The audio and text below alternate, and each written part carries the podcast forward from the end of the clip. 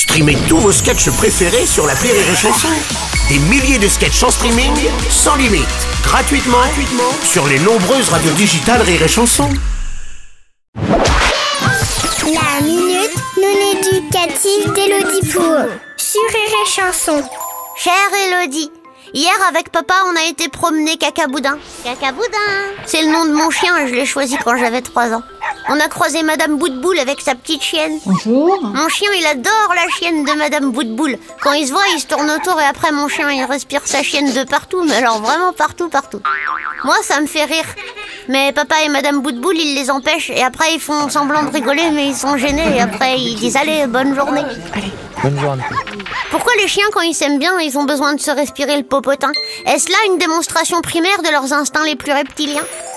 Chère Marie Chrysalide, les chiens, comme tous les autres animaux, ont leur manière bien à eux de montrer leurs émotions. Les chiens remuent la queue, les tortues rentrent dans leur carapace, les porcs tire-bouchonnent et les pigeons nous font dessus. Il y a même des animaux qui possèdent une parade de l'amour. Ils dansent pour séduire la femelle qui leur plaît. C'est très intéressant à regarder. Quand tu iras en boîte de nuit, tu verras quand ils boivent, c'est encore plus rigolo.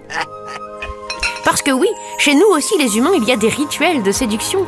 Le mâle regarde intensément la femelle, il s'approche, tourne autour, tente de lui offrir un verre ou son numéro de téléphone, Je peux vous offrir un verre? Pendant que la femelle, souvent entourée de quelques-unes de ses congénères ricaneuses, se recoiffe en faisant semblant de rien avoir remarqué.